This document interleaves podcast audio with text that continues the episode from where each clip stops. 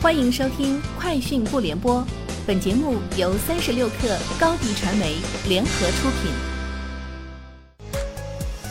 网罗新商业领域全天最热消息，欢迎收听《快讯不联播》。今天是二零二一年七月三十号。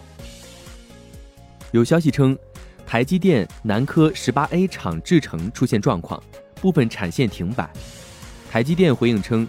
南科部分厂房来自厂商供应的部分气体疑似受到污染，已及时调度其他气体供应。台积电还表示，为确保生产品质无虞，目前正进行严密后续作业。此事件目前已知对营运并无造成显著影响，后续将持续追踪。据报道，台积电十八 A 厂用于生产台积电最先进的五纳米制程。根据台积电最新财报显示，第二季度。五纳米制程出货占当季营收的百分之十八。中共中央政治局七月三十号召开会议，分析研究当前经济形势，部署下半年经济工作。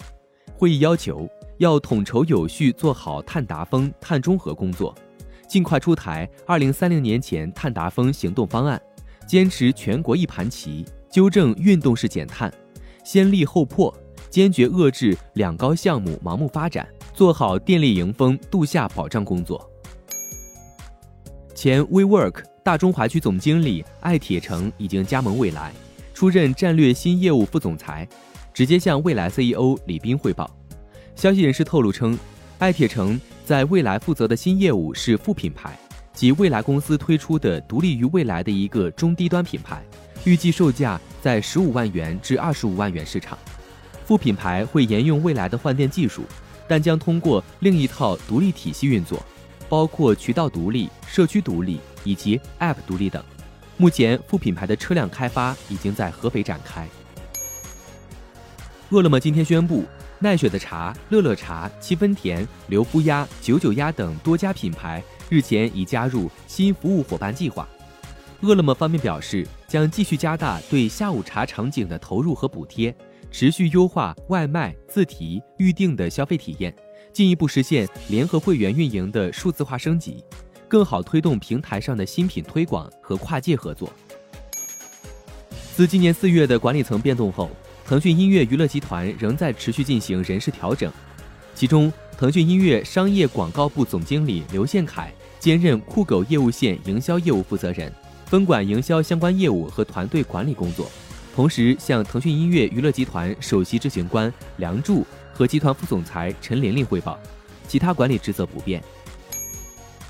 近日，LG 与加拿大汽车供应商 Magna International 成立的合资公司宣布，将会开发电动汽车的动力系统及主要零部件。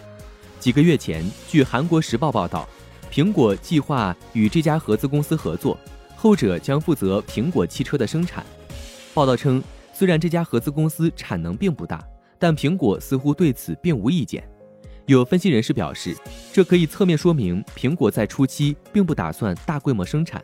第一代苹果汽车的角色更多在于试水市场。据报道，印度政府可能向特斯拉及其他厂商的进口电动车减免进口关税，条件是特斯拉要在印度修建超级工厂。今年年初，特斯拉已在印度获得汽车销售和生产两张许可，但马斯克并不确定印度的销情是否值得公司在此修建一座工厂，因此他请求印度政府将现行对四万美元以下进口汽车百分之六十的关税下降至百分之四十，以将车价调整至合适水平。目前，印度政府正在对此请求进行考虑。以上就是今天节目的全部内容。下周见。高迪传媒为广大企业提供新媒体短视频代运营服务，商务合作请关注微信公众号“高迪传媒”。